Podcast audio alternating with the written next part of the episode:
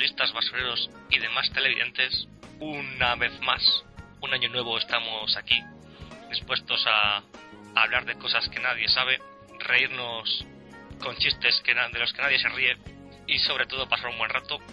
¿Qué tal, Fer? Muy buenas, feliz año. ¿Qué tal? Esto de dar feliz año el día 15 es muy nuestro. ¿Tú crees que la gente cree que lo intentamos muy fuerte, ser diferentes? Eh, no, seguro que no. No, no intentamos muy fuerte nada nosotros. A lo mejor ese es nuestro problema. ¿Sabes qué tendríamos que haber hecho? Decir que esto lo grabamos el primero y lo publicamos ahora para facilitárselo a la gente. O sea, podríamos haber hecho un diferido raro y la gente se lo hubiese creído. Este cuando que habla sin que lo haya presentado en Mauro. Hola, ¿qué tal, Mauro? Feliz año nuevo. Feliz año nuevo. ¿Cómo estás? Muy bien. Hasta arriba de nieve. Hoy es Mauro es una parte muy importante del programa de hoy porque aunque vive en Holanda parece que vive en la Inopia y no sabía que el domingo pasado fueron los globos de oro así que vamos a hacer un pequeño juego de a ver cuántos globos de oro acierta Mauro que no tiene ni idea de lo que ha pasado ¿Cómo lo ves, Fer? ¿Tú crees que va a acertar mucho? Pues seguro que no, porque al- alguna caerá, alguna caerá, aunque sea por lo evidente, pero alguna sorpresilla se va a llevar también. Bueno, es que evidente tampoco hay mucho. Eh, yo creo que, bueno, que estaba viendo una que, va a ser tan evidente para él y va a decir, es que si no hubiese ganado, vamos, sería para matarlos. Eso es trampa. Ya está dando pistas. Pues como Amy Poehler y Tina Fey, pero mucho más feos, Fer y yo vamos a hacer de maestros de ceremonias.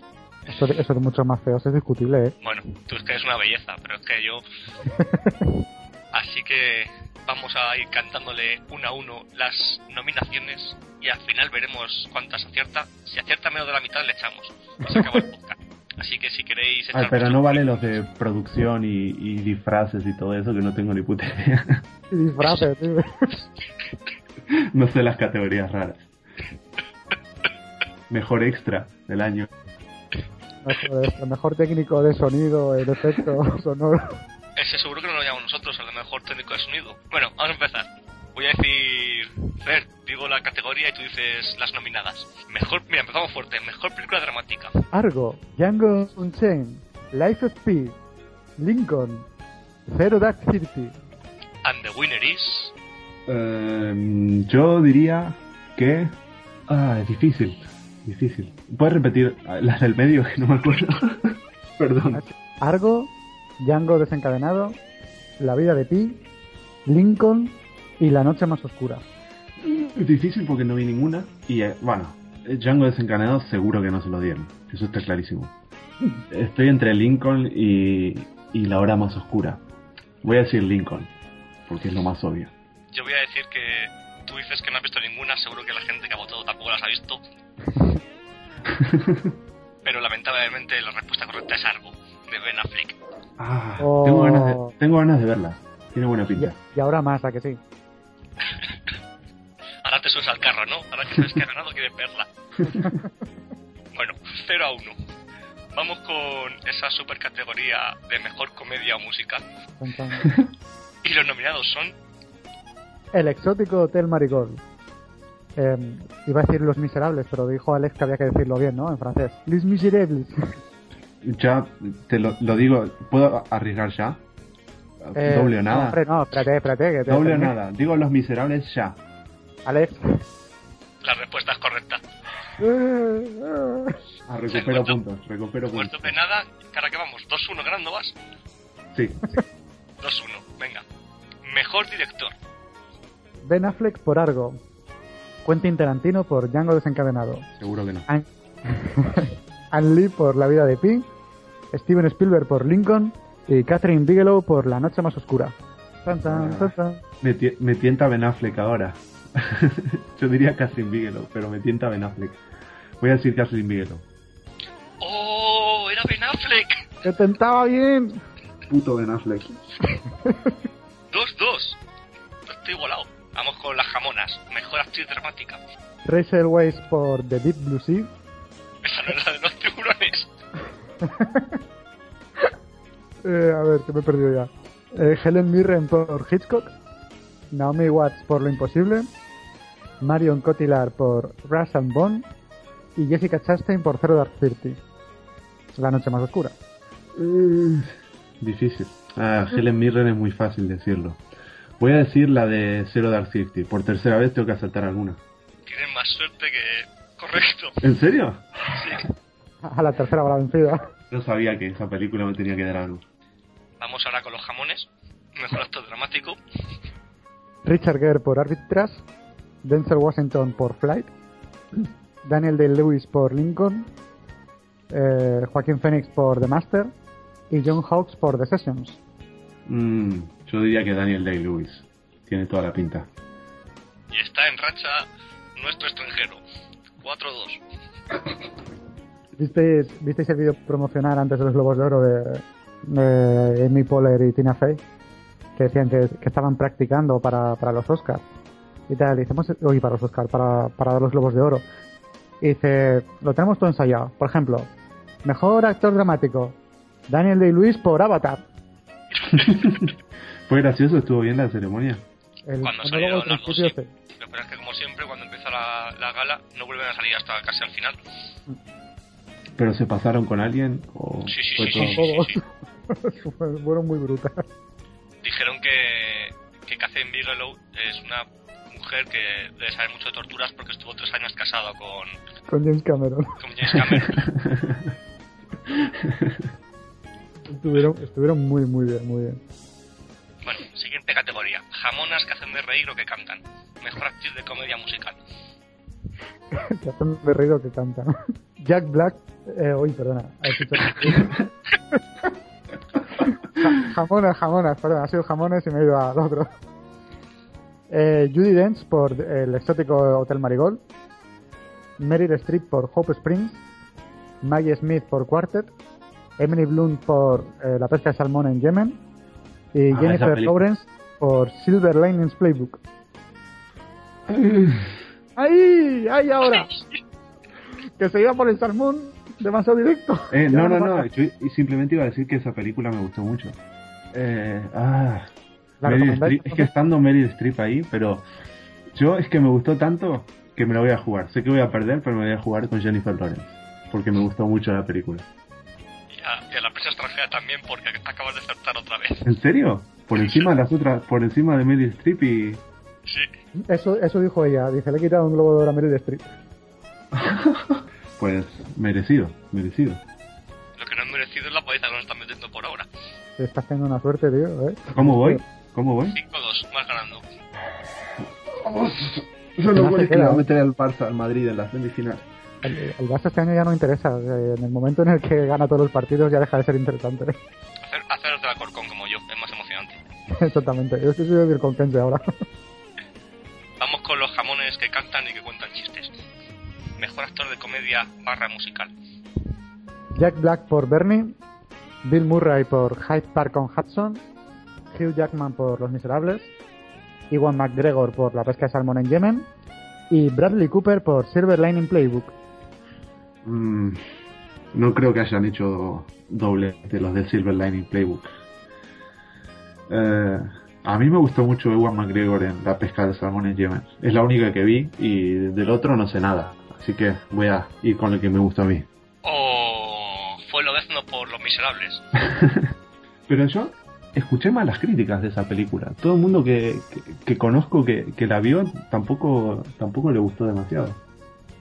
La Yo solo he escuchado, yo solo he escuchado buenas críticas a la gente que es muy fan de Los Miserables, obra o libro. De repente hay un montón de fans de Los Miserables. Yo no sabía Sí. que había tantos fans. Yo, mira, yo- yo, yo soy fan de Los Miserables, pero yo sí que había visto los- el otro musical también y todas las otras versiones que hay. Y la película está bien, pero es que ha querido trasladar demasiado el, el musical en sí y entonces es un poco fiasco porque se pierde toda la espectacularidad del cine. Está, está llena de primeros planos y, y no sé, o sea, las canciones están muy bien, cantan todos bastante, bastante bien. Pero es que es todo el rato eso, es primer plano del que está cantando y, y ya. Entonces se pierden un montón de los escenarios pues, como si hubiesen rodado con un croma detrás. Espero que no se ponga de moda, aunque me lo temo. Esto de hacer musicales ahora películas. La música la he sabido siempre y tampoco se han puesto de moda así a, a lo Yo bruto. creo que el tema de que dice Fer es no es que sea malo hacer los musicales, ¿no? porque porque son parte del cine. El problema es que no ha habido traslación del lenguaje cinematográfico al lenguaje teatral. Entonces el lenguaje teatral es de una forma, el lenguaje cinematográfico es de otra, y eso se lo ha pasado Tom Hopper por, el, por la bolsa escrotal. Totalmente. que está bien porque Los Miserables está bien, pero que para verlo así, pues yo qué sé. No sé. Y lo- Los Miserables es ahora como el Chita al Oeste, que todo el mundo era fan de él, de sus 100 goles. Ahora todo el mundo es fan de Chitalu, ahora todo el mundo es fan de Los Miserables. Bueno, ¿por dónde vamos? Mejor actriz de reparto. Jamones que son así de fondo. Anne Hathaway por Los Miserables, Sally Field por Lincoln, Amy Adams por The Master, Nicole Kidman por The Paperboy y Helen Hunt por The Sessions. Ah, yo veo que hay mucho que hay mucho premio para para los miserables, voy a decir, la de los miserables. Aunque no vi nada. Pues para no verla lo estás clavando. 6-3. Vamos, vamos. Este tiene ahí una web abierta viendo los resultados. No, no, juro que no. Vamos con mejor actor de reparto. Alan Arkin por Argo, Christoph Waltz por Django desencadenado, Leonardo DiCaprio por Django desencadenado, Seguro que no. Tommy, Tommy Lee Jones por Lincoln y Philip Seymour Hoffman por The Master. Ah, me gustaría Christoph Waltz.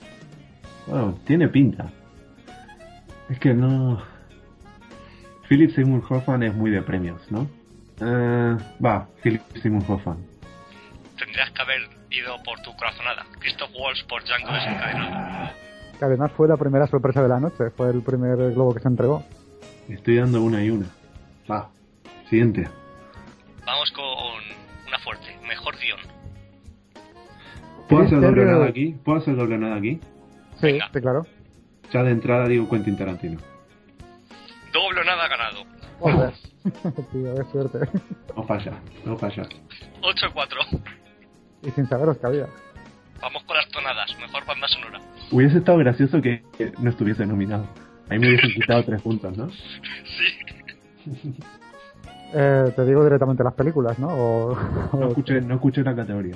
mejor Mejor banda banda sonora. sonora. Vale. La de Argo, la de Ana Karenina, Klaus Atlas, La vida de Pi o Lincoln. No ninguna.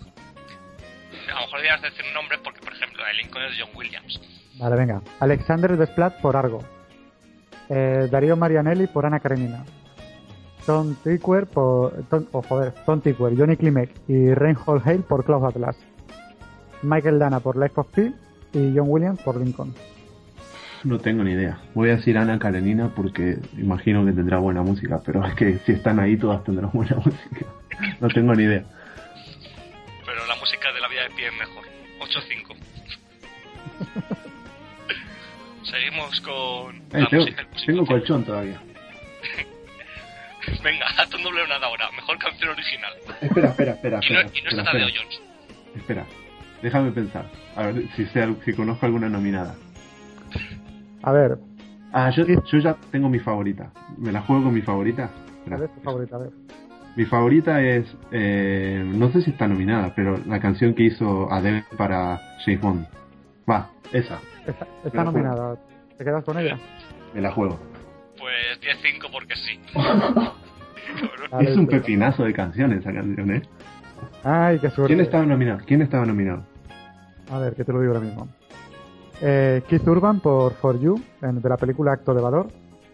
Taylor Swift y The Civil Wars por Safe and Sound, de la película de Hunger Games, los Juegos del Hambre. Pobre Taylor Swift, tío. Hugh Jackman, Estaba entre eso, estaba entre Adele y Taylor Swift. qué tío. Hugh Jackman por Suddenly, de Los Miserables. Uh, pues Adele. ahí, eso me hubiese confundido. Ay, qué pena. Adele por Skyfall. Qué y. John Bon, John Bon Jovi por Not Running Anymore, de Stand Up Guy. Joder, ¿cómo no se la dieron a Bon Jovi? Porque estaba Adele. Eh, pero impresionante esa canción. Todavía no vi la película, pero la canción me encanta. Yo tampoco, mira que tenía ganas de verla. Y tengo, Eh. ganas de verla, ¿no? Quiero dejar constancia que Alex quería eh, chivarme las respuestas diciendo la A, la B o la C. Quiero dejar constancia de que creían que iba a perder. Queda mucho, ¿eh? Mejor película animada. animada significa que está dibujada, no es que tenga muchos ánimos. Luego hay mejor película aburrida. sí, ahí está el caballero oscuro. Joder, que la vi el otro día, la del Caballero Oscuro. Bueno, la última. Que la verdad es que sí que tiene telita, pero bueno. Eh, bueno, las nominadas: Brave, Frankenweenie, Hotel Transilvania, El origen de los guardianes y Romperrad. Mm, ah, Pixar, Brave. La academia pensó lo mismo porque se lo ha dado la- a, a Brave. Y dijeron, "Eh, Pixar, pues se lo damos. ¿No está Paranorman? No está, no. No. Y eso que Pues- se estrenó ayer en verano, me parece. Pues Paranorman, la animación es espectacular. Sí, un stop motion de este muy, muy, muy chulo. El otro día estaba leyendo un reportaje sobre cómo lo hacían y te mostraban la cantidad de ojos distintos que tienen. Tienen como, no sé, mil ojos distintos para cada personaje. Un- los párpados un poquito más abiertos, otro poquito más abiertos y lo van cambiando todo a mano. Es una locura. Y viste, viste que Norman, precisamente el, el personaje de Norman, eh, usaron impresoras 3D para, la, Sí, para sí. las caras. Sí, sobre eso iba el reportaje. En- Entonces es el mismo que he visto yo. En la revista Wired. Sí, Sí. está muy bien, está muy, muy bien. ¿Habéis acabado? Sí. Vuestra mierda de charla. Mauro, jugate un 2 un dos por 1 con esta. Mejor película extranjera. Wow, una francesa seguro. No tengo idea. A Dime, ver. dime los... Los candidatos aquí, las nominadas son eh, Amor, Los Intocables, No, no, no, no, no. Los títulos originales quiero. ¿vale? Amour, es que no sé cómo se pronuncia, Amour, Amor, es que ¿De dónde es? es de Michael Haneke. No, pero ¿de qué país? Pues. No sé. Bueno, si no lo tiene no pasa nada. ¿De dónde, de dónde es Haneke? Austria, ¿no? Austria, ¿no? Sí, eso debe ser austriaco. Vale, pues eso. ¿De Austria Eh, o de Australia? Dijeron. Austria, Austria, Austria. austriaco. Perdón, no No, escuché no bien. australiano. Como os vas en ello. De, joder, de Intouchables, los intocables, yo qué sé, cómo pronuncia esto. Los Intocables es que no sé ni de dónde será. Con Tiki, con guion Tiki, Arroya la Fer y Rastambon.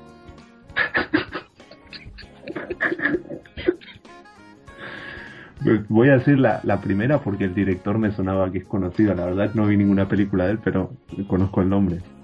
Seguro, Primero, como no sabéis quién es Haneke? Y segundo, seguro que sí que has visto alguna película tuya. ¿Es correcto? Sí. Es, lo clavo, lo clavo. Tenía que De haber jugado doble nada. Era la, no, no era la ¿eh? francesa. De todas maneras que sepas, que sepas que Haneke ni se lo cree, porque vamos. No sé, a, a mí sinceramente no sé si vi una película o no de él. No- O sea, conozco el nombre porque sé que es conocido, pero no... ¿Conoces Si me eh, ah, vale, sí. Esa es suya. Que es la más comercial y como tiene un remake y todo, seguro que te sonaba más. Bueno, estamos a mitad de, de cuestionario. Hemos acabado las categorías de cine. Y el señor Mauro va ganando 12-5. Ah, es cierto que hay televisión todavía, vale, vale. Ah, pues ¿Qué ahora puedo, ahora puedo sacar ventaja. Te queda tu fuerte. Qué manera de rellenar el podcast, ¿eh? Sí, sí, sí. sí, sí. Parecemos un telediario en verano. Ah, y ustedes creían que se iban a reír de mí. No, me está sorprendiendo. No vendamos la piel del oso antes de cazarla. Mejor serie dramática. Uy, Breaking Bad. Puedo hacer... No, no voy a hacer nada, no me voy a pasar de listo. Venga, venga. Breaking Bad. Boardwalk Ah. Empire. Downton Abbey. Homeland y The Newsroom. De Newsroom seguro que no. Ah, este me parece que es el año de Homeland, yo creo que voy a decir Homeland. Y es correcto. Pero 13-5. una pregunta, una pregunta. ¿Esto cuenta esta ul- este último año? Porque Homeland cuentaría la segunda temporada o la primera. Vale, como suena así a mitad, es que no no es como los semis, quiero decir. Mejor serie comedia musical. The Big Bang Theory. Ep- Episodes. Girls. Modern Family. Y Smash. ¿Cuál es la última? Smash. La ¿Qué es de. eso? La del musical, esta de. Ah, pensé que era Hulk. sí, también. ¿Un musical? Smash. No, Sí, Bueno. es más, es musical. mm, no tenía ni idea. es comedia musical como en, la, como en cine. ¿Está Modern Family? Sí, Sí. lo he dicho justo antes. Big Bang Theory, Episodes, Girls, Modern Family y Ah, Smash. está. Ah, vale, ya, seguro, seguro. Y si gana, se joden ustedes dos. Y también jodido, 14-5. Estás arrasando. Y esta, esta me la disfruto más porque te jode más a ustedes. Sí, sí, pues ya. Mucho, mucha voz de mi generación, mucho talento, pero la Danam salió ahí a hacer el discurso de agradecimiento con un papelito. No sabe ni improvisar. Mejor actriz en serie dramática. De todas maneras, de comedia tengo que decir que también que, que las nominadas que había no... Sí. Sí, sí. sí. Mejor actriz en serie dramática están Connie Britton por Nashville, Glenn Close. Glenn Close por Damas, eh, Michelle Logre por Downton Abbey, Claire Dance por Homeland y Julian Margulies por The Good Wife. Juliana Marguiles, ¿no? Juliana Mar Margulies, Juliana. como la, Margulies. como la cebolla, ¿eh? también Juliana. ¿Damages la siguen haciendo? Pues, eso parece. No, no, yo la veía, pero en, un momento la, la dejé de ver y no pensé que ya habría terminado. Ah, aquí He visto claramente, que la ponen en Castilla-La Mancha Televisión. aquí claramente Homeland. ¿Puedo, ¿Puedo perder? ¿Hay posibilidad de perder? Tengo que fallar todo ahora, ¿no? Yo creo que ya. Yo creo que ya, yo creo que ya has ganado. No sé qué te, te te Ah, no, pero ahora yo quiero la goleada. Yo, como el Barça, hasta, hasta que no se pite el minuto 90 no dejo de jugar a tope. Pero las dos últimas van a valer doble. Para que haya más emoción. Vale. Mejor actor en serie dramática. Steve Buscemi por Boardwalk Empire, Brian Cranston por Breaking Bad, Jeff Daniels por The Newsroom, John Hamm por Mad Men y Damian Lewis por Homeland. Homeland, de cabeza. Y a la cuadra. 16-5.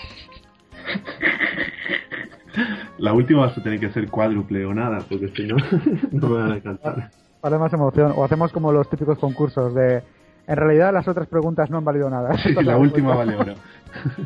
Te vamos a ofrecer ganar una caja. Y vas a coger la caja. ¿Regalo sorpresa o.? Mejor actriz en serie de comedia. Zoe Chanel por New Girl, Julia Louis Dreyfus por VIP, Lina Dunham por Girls, Tina Fey por 30 Rock y Amy Poehler por Parks and Recreations. Bueno, aquí hay. Aquí hay nivel. Te recuerdo que Tina Fey y Amy Poehler fueron las presentadoras. Sí, no tiene pinta de que, de que hayan ganado. Eh, em, me, me olvidé las primeras. Era eh, Soy de Chanel. Eh, Zoe por New Girl, Julia Louis Dreyfus por VIP y Tina Dunham por Girls. Por Girls. Ah, me encantaría VIP. Va, voy a decir VIP porque me gustaría, no, no porque lo sepa. ¿Cómo se nota que vas con ventaja? Lina Dunham por Girls. Ah, Esta valía triple, sí, ¿no? sí. mejor, pero Esta varía triple. lo que quieras, lo que quieras. Mejor actor en serie de comedia. Don Cheadle por House of Lies, Alec Baldwin por 30 Rock, Louis T.K. por Louis, Matt LeBlanc por Episodes y Jim Parsons por The Big Bang Theory. Chan, chan, chan, chan. Clara- claramente tendría que ir automáticamente a Luis C.K. ese premio, pero no, no, no es muy amigo del... Bueno, la academia no es muy amiga de Luis C.K., la verdad. Ah, ¿Cuál era el primero? Don Cheadle por House of Lies. Ah, no tengo ni idea de eso. Va, voy a decir Luis C.K. de, de Verónica Mars, la, la, la, tía hasta la Kristen Bell. Una serie bastante mala, la verdad, pero bueno. No tengo idea de lo que me estás diciendo. Luis C.K. No es Luis C.K. Por doble, doble nada, otra oportunidad. Hombre, esto es, esto es que es inesperado, ¿no? Aquí me lo está, me estás regalando puntos. No, no, no, no. Me, me están regalando puntos. Esto es que es el, el- el menos esperado. O Matt LeBlanc o, o este Don Cheadle que no tengo ni idea de quién es. Es que no sé quién- ni qué actor es. es que no, no le pones cara, ¿no? No, no, no sé quién es. Uno, ne- uno negro. Pues Don, Don Cheadle eh, ganó.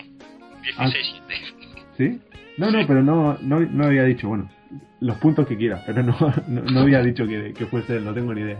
Ah, bueno, pues a ver. Fue él. Este yo creo que sí que es el, uno de los más inesperados, los premios más inesperados, porque vamos, la serie es muy, muy mala. No sé, no, no, no sabía ni qué serie era, la verdad.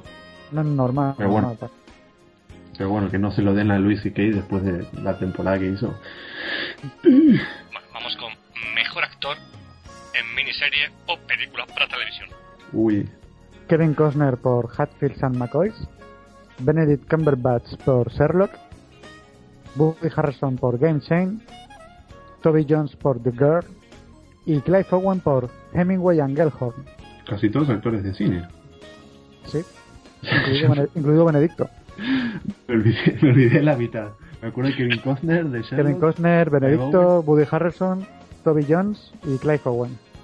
No tengo ni idea, porque no vi nada excepto Sherlock. Y Dudo que se lo hayan dado a Sherlock. Ah, voy a decir, no sé, Woody Harrelson. No tengo idea. Kevin Conner de todo Jesús. 16-8, nos acercamos. No vamos a llegar, pero bueno. Mejor actriz en miniserie o película para televisión. Nicole Kidman por Hemingway and Elkhorn. Jessica Lange por American Horror Story Asylum. ¿Eso es una Siena- miniserie? Pues lo han cogido como es temporada completa, independiente, lo han cogido como miniserie. Vale. Sienna Miller por The Girl. Julianne Moore por Game Change. Y Sigourney Weaver por Political Animals. Eh, Julianne Moore es la que hace de, de Sarah Palin. Sí, Sí. Pues esa. cabrón. ¿Sí? Ah, 17-8. no tengo no tengo idea de lo que estoy diciendo. Oye, Mauro, eh, eh, vamos a tener que hacernos una, una peña de quinielas, ¿eh? Pero no le, tienes, Mejor, no, le- no le tienes que decir los partidos ni nada, sino que decirle el primero. mejor actor de reparto en televisión. Max Greenfield por New Girl. Ed Harris por Game Change. Danny Houston por Magic City. Mandy Patinkin por Homeland. Y Eric Stone Street por Modern Family. ya se, sería mucho pedir el triplete, pero es que no puedo decir, no puedo no decir Mandy Patinkin. Entonces, ¿lo dices o no? Lo digo, lo digo. Mandy Patinkin, Mandy Patinkin, Mandy Patinkin. Pues Íñigo Montoya no se llevó el premio. Ah. Fue Ed Harris. Pero ¿por qué está mezclado Porque esto es una tontería, los globos de oro. Despiporre, no? Mejor actor, actriz de reparto, perdón, en televisión. Maggie Smith por Downton Abbey. Hayden Panettiere por Nashville. Archie Panjabi por The Good Wife. Sarah Paulson por Game Change. Y Sofía Vergara por Modern Family. Mm, no tengo ni idea. Si haces así un... Voy a parece decir la, la que no conozco, la de Game Change. No, no es Sarah Paulson, es Maggie Smith Ah, por, cierto su persona- por su personaje de la vieja gallina en Downton Abbey. Dos puntos para nosotros, 17-11. Vamos a maquillar el resultado. Mejor película para televisión o miniserie. Game Change, The Girl, The Hour, Hatfields and McCoys y Political Animals. ¿No está la de la de la de Sarah Palin? ¿Cuál es? Sí. Game Change. Esa. Esa. Estoy convencido, ¿eh?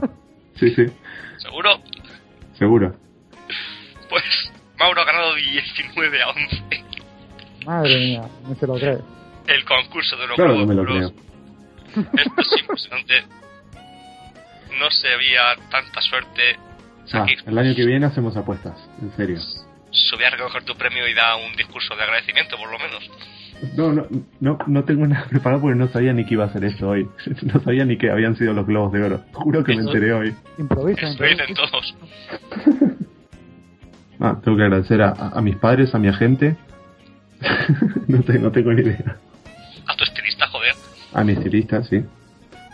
A la cadena, a los productores. ¿Ves, Mauro? Por eso no ganas premios. Es que Va, ponme la música. Sácame del escenario. Si hubieras, si hubieras hablado más, te la podría haber puesto, pero entonces. Luego, si te enrollas. Bueno, vamos a cambiar de tercio porque esto ha sido un auténtico fracaso para ¿por qué te Felipe vas a Arnau. acabar? 19 a 11. Bueno, bueno, todavía falla 11, ¿eh? que se dice pronto. Y 19 porque ha hecho muchos doble o nada. Eh, pero no me quites mérito, eso me da más mérito todavía, los doble nada. Que algunos no sabían ni quiénes estaban nominados. No, la verdad es que está bien, está bien. Te lo has currado, Mauro, muy bien. Ya puedes cerrar la ventanita de Google donde estaban los resultados. Envidioso. Bueno, vamos a, a meternos en cosas serias, en cosas que Mauro no puede adivinar y ganar. O a lo mejor sí, a lo mejor ahora se hace un experto en todo, sin quererlo. Porque vamos a hablar de el especial de Navidad de, claro que sí, Doctor Who.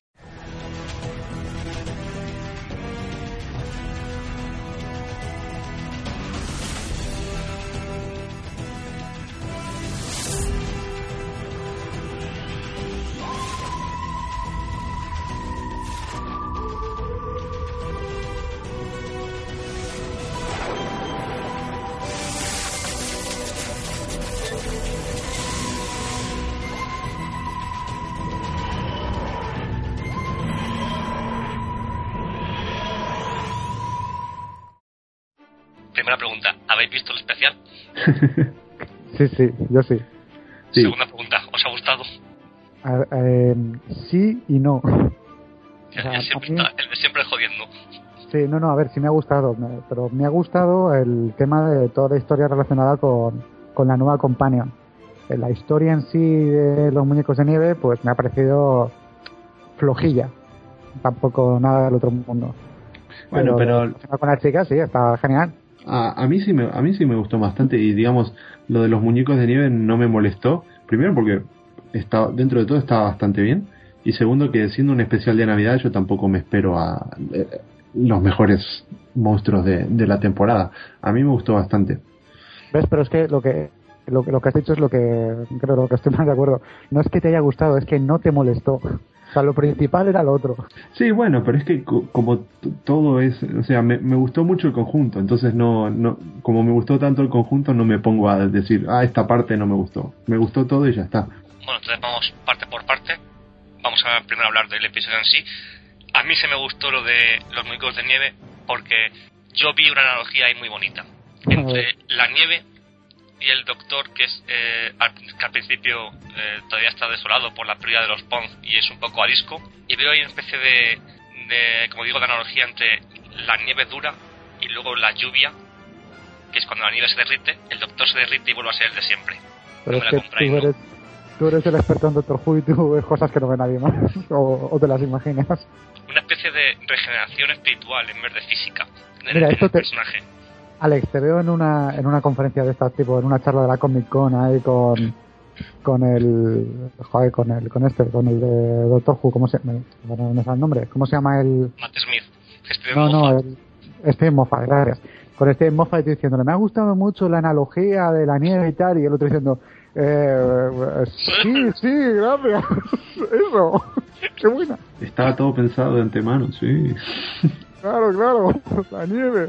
Pero en serio no lo veis, no veis esa eso que comento. Lo del detalle de la nieve, la verdad no.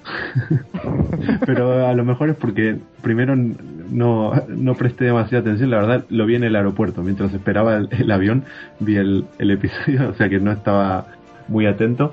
Y, y además lo vi hace muy. a- a- lo vi a principios de año, o sea que pasó Ah, demasiado tiempo como para que me acuerde. Tranquilo, Mauro, que no, que no, que no hay analogía, no te preocupes, que eso no lo ha visto Alex. Eso luego lo vamos a discutir por Twitter. A ver cuánta gente me apoya. Audiencia. Yo no digo que no, simplemente no, no, no lo noté, no estaba en ese estado mental como para ver e- esa capa. Pues mi teoría es que me- sí me gustó la historia, porque yo veo ahí una analogía muy bonita entre nieve, agua, eh, doctor, arisco, eh, doctor que vuelve a ser el de siempre. Ajá. Pero es que la nieve no se llega a derretir, es que tampoco, es Sí. solo lo... Hombre, sí, los hombres de Sí. nieve, ¿no? Sí, pero los hombres de nieve, no la nieve en sí, tampoco, yo qué sé, no Oye, se hace de pronto primavera. Convierte, convierte en- hace que empiece a, a llover, que es lo que les desintegra. Y cuando parece que Clara, ha muer- que Clara ha muerto, pero no. Bueno, o como que, pero no. Pero no. Porque cuenta qué ¿Por qué? pasa con Clara Oswald Oswald. Que, que se muere, ¿eh? ¿Cómo que, cómo que no? Que se muere, tío.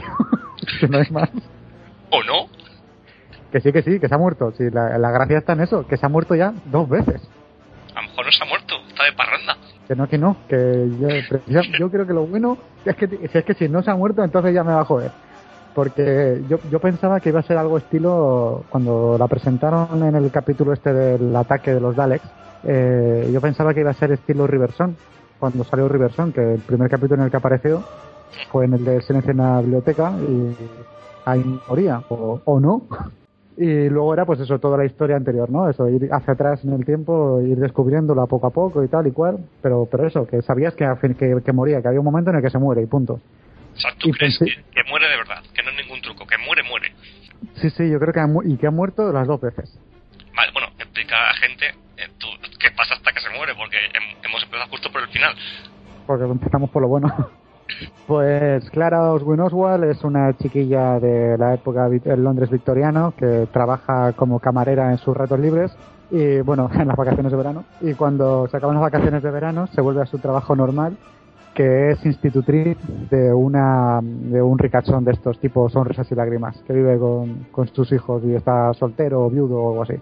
Y, y en esas que conoce al doctor y consigue que le ayude a acabar con un malvado mm, con una muñeca de nieve, ¿no? Una muñeca de hielo o algo así. Una mujer de hielo. Así es el resumen rápido. Muy bien. ¿Y qué pasa con Clara Oswald? Oswald? Pues que cuando consigue que el doctor le ayude y esas cosas, pues se hace muy amiguitos y le da besitos también, como Amy. Y al final dice el doctor, me has convencido con ese beso de tornillo. Vente conmigo. Y dice la otra, vale, voy contigo. Y es decir eso, y la chica se cae desde un noveno piso, o desde una nube, que viene a ser lo mismo, y se, se muere. Bueno, se muere, no, se queda ahí viva, ay, que me estoy muriendo, que me estoy muriendo, que me estoy muriendo. Y parece que la van a, a salvar, pero no, no la salvan. Se muere. Parece un resumen de Zune esto. es que esos son los bonitos. Y ya no, ya no pasa nada más. Bueno, lo pasa luego lo del final final, pero ya se lo dejo para el debate. ¿Tienes algo que añadir a esto, Mauro? Eh, yo sinceramente no me acuerdo los detalles del medio porque ya lo que dije lo, lo vi hace tiempo y no lo recuerdo muy bien. Pero a mí lo que me gustó mucho es eh, cómo siempre en los especiales Navidad juntan un montón de temas clásicos típicos ingleses que en este caso es la digamos eh, la chica es un poco como Mary Poppins y luego está Londres victoriano y todo es también un poco Dickens o sea es e- esa mezcla de, de géneros clásicos ingleses me encanta y, y luego está el, el detalle al final que yo no lo recordaba y me sorprendió mucho y me pareció muy inteligente. A lo mejor mucha gente no se acordaba que en el primer episodio, en el primer episodio que aparece la chica esta, que, que está encerrada en, con los Daleks y todo esto, que el, el doctor en ningún momento la ve. Y luego en el, y por eso durante todo este episodio no la reconoce. Es- Ese fue, es verdad, ese ha sido un grandísimo detalle porque yo no, no había caído tampoco. Yo no me acordaba. la- cuando dice la primera lo de los muffins y tal, eso de que "Ah, voy a hacer muffins, no sé qué, no hay una cocina. Y se queda el doctor así como, ¿muffins? Suflé, no suena". suflé. O ah, perdón, suflé, tienes razón. Y, y yo me he querido, pero ¿qué pasa? ¿Pero por qué no se acuerda de ella? Tampoco es para... Y, y es cierto que es que como está encerrada dentro de un Dalek, realmente no, no llega a verla ella, solo la escuchaba. Claro, y además, eh, No, no está encerrado en un Dalek, es Sí, un eso. Dalek. Sí, bueno, es la mente dentro del Dalek, ¿no? O algo así. Y claro, y además como durante este episodio en todo siempre dicen el primer nombre, no no dicen el nombre entero. Entonces Ajá. es como que en ningún momento digamos se cruza digamos lo que conocía el doctor y lo que digamos y las caras la, verdad, lo que es la, la persona que es la chica. Entonces me pareció que eso es muy inteligente. Yo sinceramente no me acordaba de que no la había visto y, y me extrañaba, decía, ¿por qué no la reconoce o por qué no le no le suena no le suena de algo? Porque a lo mejor el doctor pensaba que era, no sé, o, o una versión anterior o vete a saber, no sé, pero me sorprendió mucho, me gustó mucho ese ese detalle. Es que además, no sé si te acuerdas, o- otro especial de Navidad, creo que fue especial de Navidad también, que salía la de la que sale en Torsus. La- No, es, es en el segundo episodio de la primera temporada, o en el tercero. es- que sale, sí, salió la chica haciendo sí, sí, sí, papel. sí, es cierto, es cierto. Pero, pero te acuerdas que sale la misma actriz y, Sí. y sin embargo ahí como creo que ya había la había reconocido, ¿no? O algo. Pero dice como, ay, pues tienes una tienes una descendiente o algo por el estilo, o que sí, o que era una antepasada. Pero tiene una Es- mención así como para hacer la grafieta, simplemente Es para justificar que ¿eh? fuese una actriz. Eso en Doctor Who pasa mucho, porque por ejemplo, en el final de la segunda temporada sale Marta Jones, de actriz, haciendo de otro personaje. Ah, sí, eso sí que no me, no me acuerdo. La final de la segunda temporada, que es cuando llegan, que están ya en, en, Tor- en el Torchwood antes de Jack Harness, que hay una oficinista que viene los Fiberman y que la, la cogen y la ponen un, un, yo que sé, como un Bluetooth para controlarla. Es la actriz esa es Frima Angiman, o como se diga. Me suena, me suena algo, pero no acabo de, no acabo de situar todo esto. Y, Pero y Karen Gillan sale en el episodio de Pompeya como una de las sacerdotisas. Agárrate, eso sí que, eso sí que ya de risa, de risa. O sea que eso- esto de salir por el primero y luego que te cojan es, es bastante común en la serie.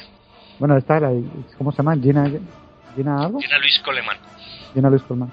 Eh, ella realmente solo ha salido ¿no? en, en el episodio del ataque de los Daleks y bueno, porque ya se sabía que iba a ser la companion, ¿no? No Sí, sí. no ha tenido un cameo antes, así. Es más, to- eh, se- todo el mundo se quedó sorprendido porque nadie se esperaba que en ese episodio, o en esos cuatro episodios o cinco, sí, fuera a salir.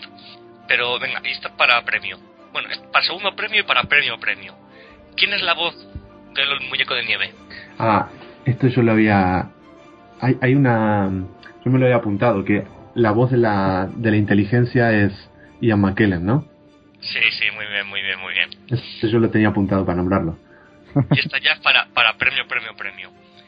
Richard Grant es el actor que hace de Doctor Simeón, el malo del episodio. Si me decís qué relación tiene Richard, Richard E. Grant con Doctor Who, os hago el jefe del, del podcast. Puedes seguir ostentando ese, ese honor. Yo ya gané suficientes puntos hoy, te lo dejo este. Pues Richard Grant es, es bastante famoso en el mundo de Doctor Who por poner eh, eh, voz a muchos personajes de las radionovelas de la serie. Y cuando se quiso elegir a- al noveno Doctor, que al final fue Christopher Eccleston, uno de los actores que estaban en las quinielas para interpretarlo era él. Y luego, bueno, todavía no lo nombramos, pero también me me encantaron el- los personajes que, que ya habían aparecido antes, pero de la... ¿Cómo es Silurian? Sí. Wow, primera vez que me acuerdo el nombre de un alienígena. Y, y, y la, y la acompañante, me gustó mucho la, la dinámica que tienen entre ellas y me gustaría que tuviesen su serie por separado. eso estaría una serie para los tres, para Madame Bastra, para Jenny y para Strax, el, el Sontaran eh, médico barra enfermero barra, ¿cómo decirlo?, sirviente, En- am- el amante de las granadas. Estuvo muy bien. me gustó, me gustó mucho, mucho, mucho de eso, eh, lo que dices tú de ese trío y, y yo pagaría, o- bueno, no pagaría, pero me gustaría que hubiera un spin-off de estos tres en el Londres victoriano y sus aventurillas. Sí, me parece que da, los personajes dan para, y además está, está un poco de moda así las, las series de época, yo creo que podrían hacer una, una miniserie con esos personajes. Hablando de Londres victoriano y que esto sirva como recomendación rápida, la BBC lleva ya emitidos episodios de Ripper Street sobre, mm, digamos, sobre Jack el Destripador o no, para no, no vamos a decirle a nadie nada para destriparle la serie. Muy bueno, el mejor chiste de la noche. No, y es una pena que no nos estén grabando mientras he hecho las comillas con, los- con las manos. Que lleva, lleva tres episodios, el, pero el- siendo el primero doble, ¿no? No sé si es doble o O, no. ya va por el, o ya va por el cuarto. El, pri- el primero sí es doble, o se supone que sí que era doble. Eh, yo he visto el, yo lo he visto el primero siendo 50 minutos. No sé si es doble o no. Sí, sí, yo también lo he visto. ¿El segundo cuánto ocupa? ¿O cuánto dura? Más o menos lo mismo, creo, creo recordar. A lo mejor un poquito menos, pero Ah, Entonces tengo, tengo que mirarlo entonces bien, porque yo, es que yo había oído que eso, que el primero era doble y no sabía que había salido otro más, entonces no, no sabía todavía cómo iba de duración. Y como también, bueno, ¿tú, tú lo has visto ya, el nuevo? No, Ah. solamente hay tres. Bueno, lo- Lo estoy Vale, confirma, y- información confirmada. El, el primer, entonces el, el primero que has visto entonces es el que el, el caso se cierra, ¿verdad? Sí. No. Vale, entonces... No es que me por des eso tanta que información, por favor. doble por eso. Bueno, que es una serie muy recomendable.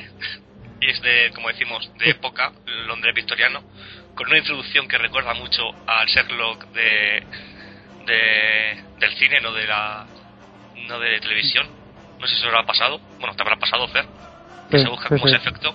Al, al Sherlock nuevo te refieres, ¿no? Al, o al, antiguo. al Antiguo. de Robert Downey Jr. Sí, el nuevo, vale, sí, sí. Que tiene, es- además sí que me, sí que me recuerdo un poco y además, bueno, el principio sobre todo, el tema de las peleas y eso. Sí. Y el, bueno, me a mí me, me ha gustado, ¿eh? me, me ha gustado mucho la serie, sí que tiene, tiene buena, muy buena pinta. Los personajes y la forma de llevarlo. En una semana o dos la estaremos hablando de ella seriamente. Largo y tendido. Sí, yo este fin de semana me voy a poner a verla. De deberes. Cerramos corchetes, seguimos con Doctor Who. ¿Por dónde íbamos? Habíamos dicho lo de lo del spin-off de la de los Sí. personajes estos. Que queremos, eh, Steven Moffat iba a decir si nos estás escuchando, pero sabemos perfectamente que nos estás escuchando, porque eres un aficionado al castellano además. Por favor, haznos un, haznos un spin-off.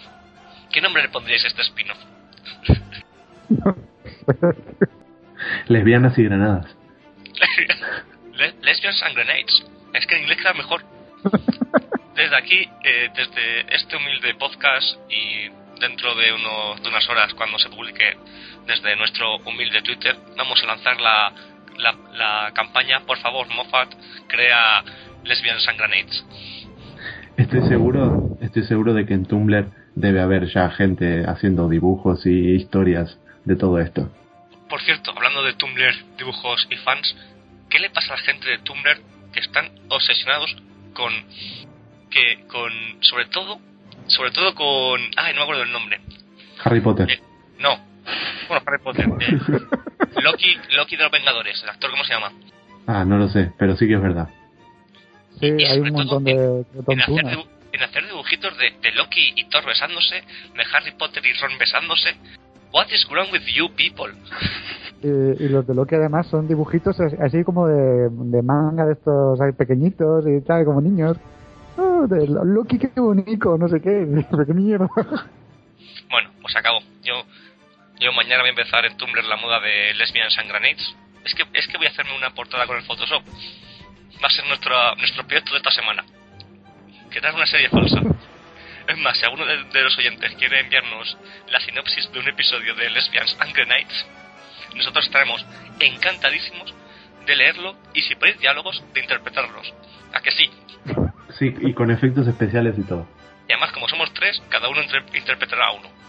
Yo- me pido la lesbiana, eh, lagarto. No, no, lo echamos, lo, ech- lo echamos a suerte, para que no haya problemas. Vale, vale, vale. Bueno, pues, ¿queréis decir alguna cosa más Ah, a sobre Doctor Who? dos detalles muy pequeñitos. Me gustó mucho la nueva la nueva presentación. Ah, mira, no me había acordado de eso y me alegra que lo, que lo digas, porque a mí me gustó mucho porque hace reminiscencia a las a como al conjunto de intros de la serie de toda la historia con la música electrónica con la figura de la cara del doctor saliendo a las estrellas un guiño a se nota que entramos a los 50 años de la serie y lo otro que te llama la atención es Ah, perdón, no sabía que habías terminado de hablar. si cuando dejo de hablar suelo terminar Ah, es que yo, es que yo, por, por las mismas razones que a vos me gustó, ¿eh? Porque sabía todo eso. Yo también. y, ah, el otro, lo otro es eh, el guiño cuando, cuando tiene que eh, utilizar una sola palabra para llamar la atención del doctor, que Sí. dice Pond. Eso estuvo muy bien.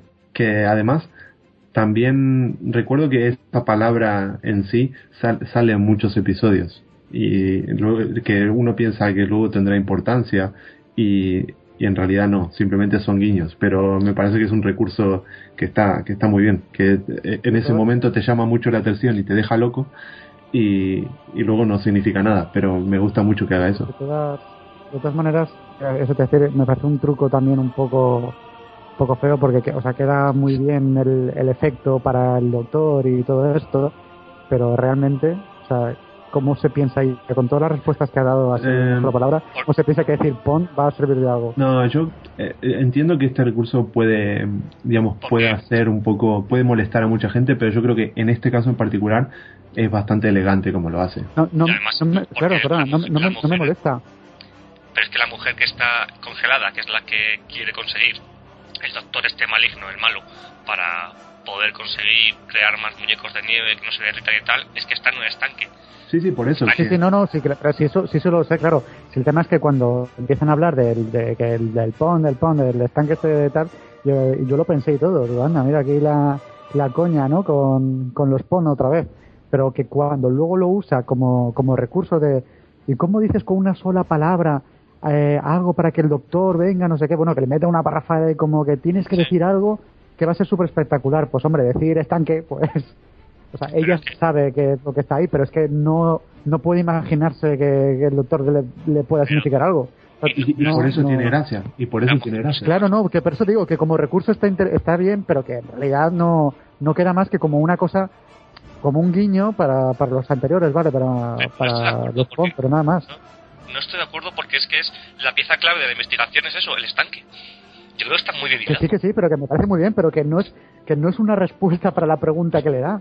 Le- Bueno, no vamos a discutir. No, mira, Alex, vamos a ver. Si, si, se, si el doctor eh, dice algo, de- o sea, si le llama la atención, es porque ha dicho pon, simplemente. Y de hecho, cuando llega más adelante y se pone delante del estanque, coge la mira y le dice, ah, al estanque, muy, muy hábil, tal.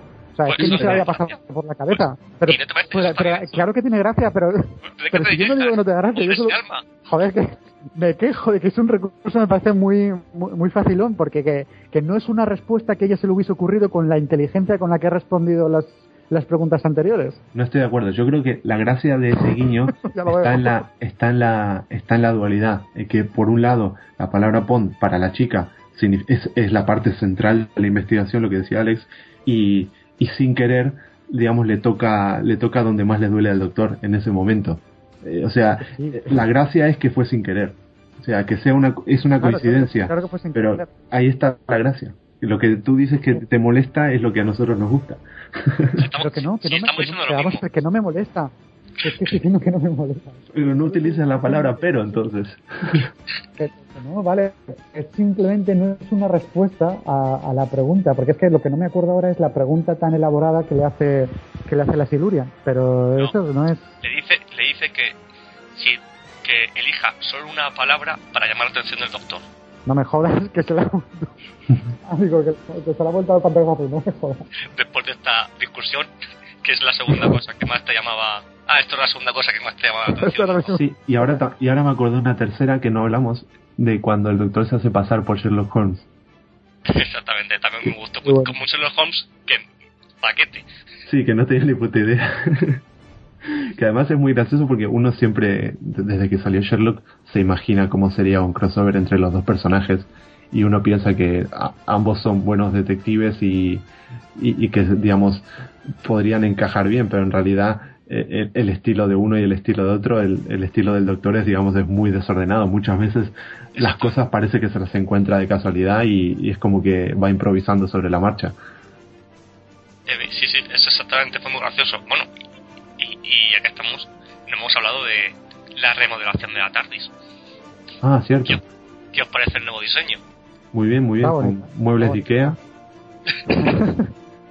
este año habrá, habrá capítulo dentro de la TARDIS en plan condición, que creo que ya lo comentamos sí, todo, sí. ¿no? Pero... Hay, un, hay un episodio de botella eh, dentro de la TARDIS que yo estoy esperando mucho, mucho, mucho.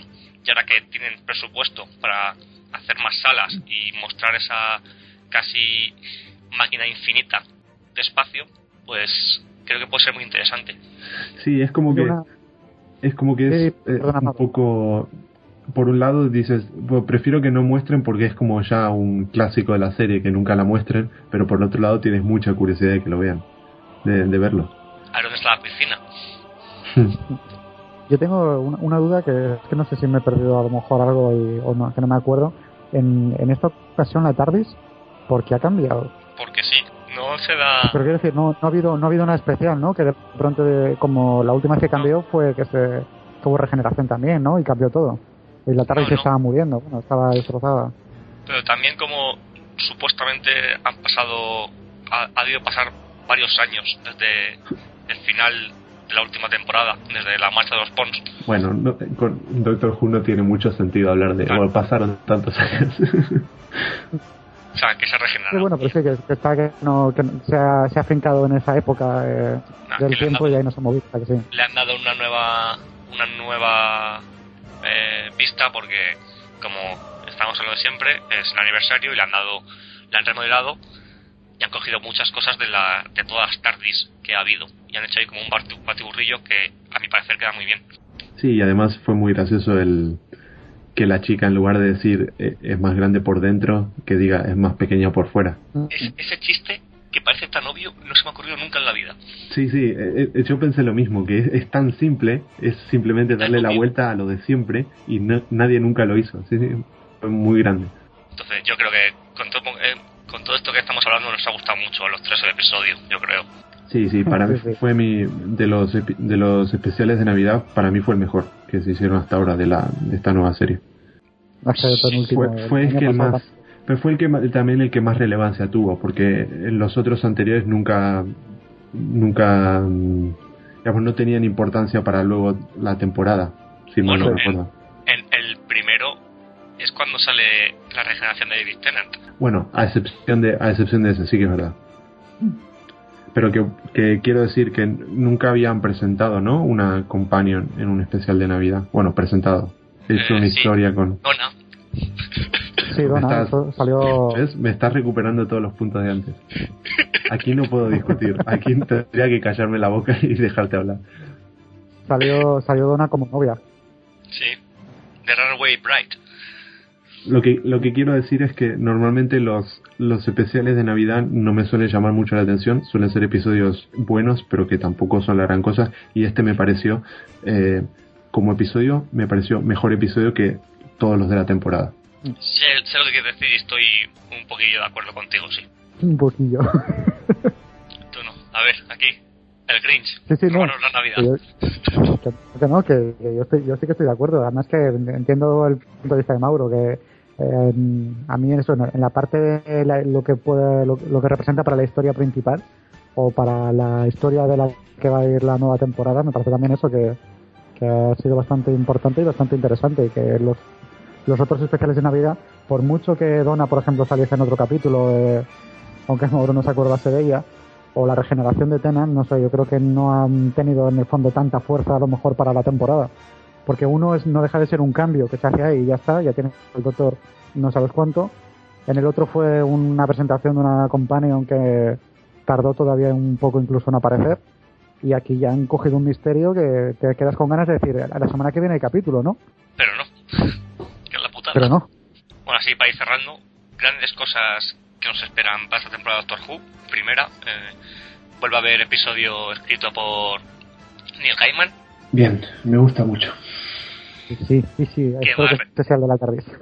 que va a recuperar a los Cybermen, Cybermen, pero lo más importante es que ese- en, ese episodio va a salir un ídolo, no sé si vuestro, pero mío sí, que es...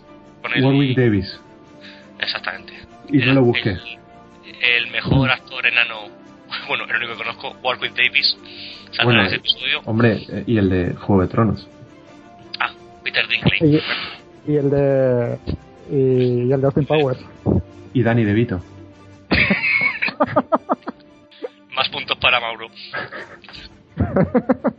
Luego habrá otro episodio que hemos ya contado, que será un episodio botella dentro de la TARDIS. Y va a haber una TV movie especial sobre la creación de la serie, que es que yo tengo muchas ganas de ver. Pero es un documental. Esto ya lo hemos hablado. No, no, no. Vamos Es una, vamos a volver a no, es broma. una broma. película histórica. Es un biopic. Es un biopic. Yo quería decir que, que tengo fe a- al episodio de Neil Gaiman porque me gusta mucho Neil Gaiman como escritor, pero los Cybermen me parece es uno de los enemigos que menos me gusta de Doctor Who, entonces tengo ganas de, de ver eh, si, si consigue que me interesen un poco más. Yo he leído ahí cosillas de Gaiman diciendo que, que quería recuperar la gloria de los Cybermen. Me parece bien entonces. Bueno, así que ya acabamos. Bueno chicos, tenemos que aparcar ya el podcast por hoy. Un placer volver a haber grabado. Un abrazo Fer. Un abrazo, Alex. Otro placer también. A ver, Recordaros arroba el demo en Twitter. a ver, empezar el año grabando. Arroba Alexico en Twitter. Mauro, un abrazo. Igualmente. Arroba, arroba ingeniero Mauro G en Twitter. Yo soy Alex. Eh, arroba masa enfurecida. Eh, me despido hasta el próximo programa. Y'all niggas got me really confused out there. I make Big Pimpin' or give it to me one of those. That held me as the greatest writer of the 21st century. I make some thought provoking shit. Y'all question whether he falling off. I'ma really confuse y'all on this one. Follow. When them tops come down, chicks tops come down. Like when them shots come out, make cops come around. When them blocks come out, I can wake up a small town. Finish off the block, then I make my more rounds. Stairs get exchanged, and the fifth come out. Tough guy disappeared, and the bitch come out. Uh-huh. That's him. I'm usually what they whisper about. Either what chick he with, or his chip him out. Cause I've been doing this since Chips was out. Watching Eric Estrada bagging up at the Ramada. Table full of powder. AC broke, about to take another shower on my 25th hour. Spike Lee's everywhere, game on the flight. You might see me anywhere, day in the life. Only thing changed the tail number on the flight. I can touch down and take off the same night. I'm so bossy, bitch, get off me. Trick, get off me, you can't get shit off me. I'm so flossy, no sixes on sprees. Lay back, laybacks, don't even talk to me. This is the ignorant shit you like. Nigga, fuck shit, ass bitch, trick size. Come on, I got that ignorant shit you love. Nigga, fuck shit, money gon' poop them drugs. Come on. I got that ignorant shit you need. Nigga, fuck shit, ass bitch, trick plus weed. Come on. Only trying to give you what you want. Nigga, fuck shit, ass bitch, like it, don't front. They're actors, looking at themselves in the mirror backwards. Can't even face themselves, don't fear no rappers. They're all weirdos, the Nero's in practice. So don't believe everything your earlobe catches. It's mostly backwards, unless it happens to be as accurate as me. And everything said in song you happen to see. Then actually believe half of what you see. None of what you hear, even if it's spat by me. And with that said, I would kill niggas dead. Cut niggas short, give you wheels for legs. I'm a K.I. double L, E.R. In hell. Shoot niggas straight through the ER. Whoa, this ain't BR. No, it's S.C.C.E.O. The next Leo. No, the next leader of the whole free world. And the first thing I'ma do is free Siegel. Go. Take off the cuffs, unlock the gate. It's that ignorant nigga that you love to hate. The 07 Ice Cube, BC so rude. Tell a trick, get these nuts, eat dick like food. Now see if I care if this verse get in. Even if you it, the curse is there. Yeah, I'm so raunchy, bitch, get off me. Keep my fleet collar on, you little ticks, get off me. I miss the part when it stopped being by I miss. What do my lyrics got to do with this shit? Scarface the movie did more than Scarface the rapper to me. Still that ain't the blame for all the shit that's happened to me. Are you saying what I'm spitting? It's worse than these celebrities showing they kidding, you kidding? Let's stop the bullshitting. Till we all without sin, let's quit the pulpit. Come on, this is the ignorant shit you like. Nigga, fuck shit, ass bitch, trickless ice. Come on, I got that ignorant shit you love. Nigga, fuck shit, money gon' poop them drugs. Come on, I got that ignorant shit you need. Nigga, fuck shit, ass bitch, trickless weed. Come on, I'm only trying to give you what you want. Nigga, fuck shit, ass bitch, you like it, don't front.